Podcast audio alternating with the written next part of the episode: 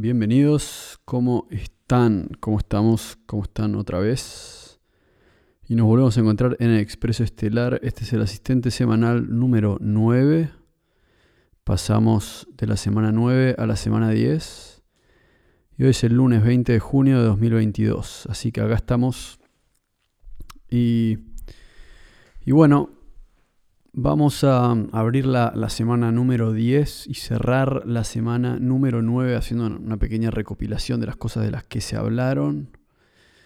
Así que bueno, ¿de qué estuvimos hablando? Bueno, Comando Águila Lunar, estuvimos hablando de la vacuna, los microchips y todos los temas relacionados hacia eso. En este caso vamos a pasar a mencionar a Alex Jones, vamos a hablar un poco de Alex Jones y vamos a hablar de El Gran Reset esta semana. En Comando Águila Lunar número 10, La Guerra por la Galaxia, vamos a estar mostrando una nueva canción que es parte de un nuevo proyecto que estoy grabando. Así que vamos a estar con eso. Después en Civilización Desconocida estuvimos hablando de los druidas, ahora vamos a hablar de los mayas. Vamos a hablar de la teoría de que los druidas son descendientes de Atlantis y pueden haber sido una colonia de Atlantis o tal vez sobrevivientes de Atlantis que llegaron a Irlanda en barcos o naves. De la misma manera vamos a analizar si tienen relaciones con los mayas y quiénes eran los mayas. Vamos a tratar de analizar eso, así como vamos a analizar las estructuras megalíticas que hay en la costa este de Brasil, que tienen ciertas runas que parecerían inscripciones antiguas.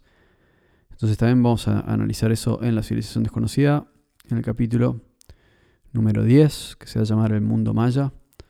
Después vamos a estar en crecimiento personal, continuando con la línea. En el capítulo pasado hablamos de el dinero y en este vamos a profundizar un poco en la cuestión con respecto al dinero y la comunidad y la sociedad en la que vivimos. Del mismo modo, en la era Acuario también vamos a hablar de... Bueno, estuvimos hablando del Kali Yuga y vamos a empezar a hablar de... Vamos a hablar un poco de... del cambio en... Em, digamos, en, Vamos a continuar hablando en realidad del Kali Yuga y en signos actuales del, cambio de las eras. Así que vamos a continuar un poco con eso. Em, seguir profundizando con, más conceptos de la era de Acuario y demás. Y esta semana vamos a abrir Comando Águila Lunar hablando un poco de la economía. Así que ese va a ser un tema subyacente en la semana de hoy. La cuestión económica va a ser importante porque es ahí a donde vamos a tener que prestarle atención. Así que Así arranca la asistente semanal número 9. Y así arranca la semana número 9. El día de hoy voy a tocar un tema del libro. Voy a explicar un par de cosas que, están en el libro que por ahí no se entienden en el libro. Y vamos a seguir. Por ejemplo, en el capítulo pasado hablé un poco de Tolkien y la civilización desconocida. Bueno, en el capítulo de hoy voy a hablar de un personaje que se llama el profeta empantanado. Así que, el profeta empantanado si leyeron el libro van a ver que en la primera parte se habla de la dicotomía Júpiter-Saturno, eso yo ya lo expliqué. Después hablo de la civilización desconocida, de Tolkien, que es el hechicero que encuentra un lugar que se llama el Cuarto de los Espejos, que básicamente es un lugar que nos permite viajar a través del tiempo. ¿Y qué pasa? Entonces, la idea es la siguiente. Jin Han Sul descubre la dicotomía Júpiter-Saturno y de alguna manera e, e, eso es un poco la primera parte de la historia, que existe alguien en alguna sociedad en el pasado, algún oriental, que se llama Jin Hansul, que encuentra la dicotomía Júpiter-Saturno y, y conoce algo que se llama el juego cósmico. El juego cósmico es una analogía, es una metáfora de lo que es el Tao Te Ching, lo que es el Tao. Así que eh, está inspirado en eso. Jin Hansul podría haber vivido en China, probablemente China, pero lo importante es decir que por lo menos vivió en Oriente. Y descubrió el misterio del juego cósmico y descubrió el tema de la dicotomía Júpiter-Saturno. Básicamente que esa es la dualidad de la existencia está impronta en el, centro de nuestro sistema solar, sacando el Sol, ¿no? Cuando digo el centro, en realidad es como los dos planetas más grandes que Júpiter y Saturno, sí, no, masculino, femenino, etcétera, la dualidad. Y esa es básicamente la semilla de lo que es el Tao. Así que ahí está, eso es importante. La luz y la oscuridad. Entonces, eso por un lado, después voy a la civilización desconocida y hablo de Tolkien, que es un hechicero, que conoce muchas cosas y, en, y conoce algo y, de alguna manera desarrolla lo que se llama el cuarto de los espejos, que es la posibilidad de viajar a través del tiempo y encontrar personajes en distintas historias. Y él encuentra a Jin Hansul y la dicotomía Júpiter-Saturno. Se encuentra con él y también encuentra a un personaje que es el profeta empantanado. Ahora, Jin Hansul, desde el punto de vista de Tolkien, es el pasado y el profeta empantanado es el futuro. Así que si va hacia atrás, se encuentra con Tolkien, perdón, si va hacia atrás se encuentra con Jin Hansul y si va hacia adelante en el tiempo, en este cuarto de los espejos, se encuentra con el profeta empantanado. Lo que pasa es que llega a lo que se llama el fin de los tiempos, el fin de los tiempos llega a la civilización maya, es que ahí es donde está Tolkien, y Tolkien, antes de morir, viaja a través del cuarto de los espejos hacia el futuro y aparece en el sueño del profeta empantanado. Entonces el profeta empantanado es un personaje que existe en la sociedad del consumo del siglo XXI. Así que ahí ya tenemos tres lugares. El primero es una especie de sociedad oriental antigua en China, que ahí es donde vive Jin Hansul. Después tenemos la civilización desconocida, que puede ser el mundo maya, y es, una, es como una especie de... Está inspirado en el mundo maya, pero bueno, es, es la civilización desconocida, ¿no? La civilización que desaparece. Y ahí está Tolkien, y Tolkien sabe que se está por terminar el mundo, y ¿qué hace Tolkien?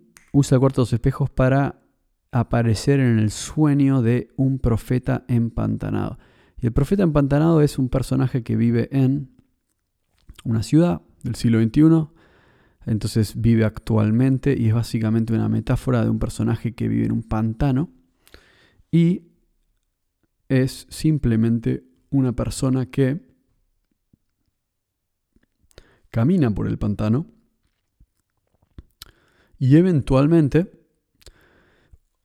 es la persona que eh, es la persona que es elegida por Tolkien para contar la historia de la civilización desconocida.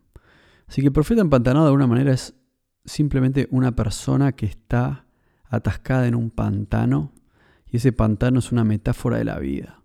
Y esa metáfora de la vida es la sociedad misma del consumo. Es como yo estoy acá, pero no sé cómo salir del pantano. Y el pantano es el samsara. No sé si saben lo que es el samsara, pero el samsara es un término en sánscrito, hindú, que quiere decir, básicamente, bueno, en realidad no quiere decir, bueno, en realidad el samsara es como el, ciclo de las reencarnaciones en el cual uno está, uno encarna porque está de alguna manera viviendo en una suerte de ilusión y vive bajo la ilusión de Maya, que bueno, Maya es justamente ilusión, eso es lo que quiere decir la palabra Maya en sánscrito, ilusión o velo. Y el samsara es el ciclo de reencarnaciones en el cual uno vuelve a reencarnar porque todavía no entiende. Es como que samsara es como decir todavía no haber despertado, de alguna manera. Y nirvana es el despertar. Entonces el profeta empantanado es la persona que tiene un sueño sobre la civilización desconocida y empieza a despertar. Y este es su gran despertar. Entonces el profeta empantanado es como también una metáfora de Buda, de alguna manera. Pero no solo eso, sino es que está basado en la sociedad del consumo del siglo XXI y empieza a hablar sobre la civilización desconocida y eventualmente despierta. ¿Cómo despierta el profeta empantanado? Bueno, al final del capítulo digo que despierta convirtiéndose en una luz verde y esa luz verde es el expreso estelar. Y me gusta el tema de la luz verde porque la luz verde de alguna manera es una metáfora, porque la metáfora es que la luz verde es, puede ser una estrella, puede ser un objeto volador no identificado, puede ser un reflejo en el cielo, pero también puede ser un semáforo. Así que la luz verde quiere decir como ir para adelante, como go. Así que eso es lo que pasa con el profeta empantanado. El profeta empantanado eventualmente se convierte en, en el expreso estelar. Y después empieza el expreso estelar. Entonces, eso es lo que tenemos frente a nosotros. Así que eso es lo que quería explicar de esta semana, es explicar quién es el profeta empantanado y, qué es lo que, de alguna manera, el profeta empantanado de vuelta es, es, esa persona que se está preparando para algo y eventualmente la preparación cesa y él pasa a ser un ser liberado y se libera y, nace el expreso estelar. Así que el profeta empantanado es una persona que existe previamente a una suerte de iluminación o de liberación, previo a lo que uno llamaría el nirvana. Y, yo no le digo nirvana a una especie de santo Buda que de repente se pone, se, se saca el pelo y se pone a meditar todo el día, sino que hablo simplemente de una persona que encuentra algunos trucos, algunas algunas prácticas que le permiten finalmente liberarse de todo ese ciclo de reencarnaciones y crear algo para el mundo. En este caso, el profeta empantanado crea el expreso estelar. Así que de alguna manera no puedo decir que, estoy 100% separado de este personaje, pero tendría que decir que este personaje probablemente es un, un personaje que está inspirado en mi propia persona, habiendo tenido un sueño de una civilización desconocida y luego creando el expreso estelar para usarlo como símbolo de liberación y comunicación con el resto de la humanidad. Así que ahí estamos. Esto fue el asistente semanal número 9 con explicación del quién es el profeta empantanado. Así que los dejo con Comando Águila Lunar número 10 y el resto de esta semana vamos arriba. Ya nos vemos en la semana número 10. ¡Vamos!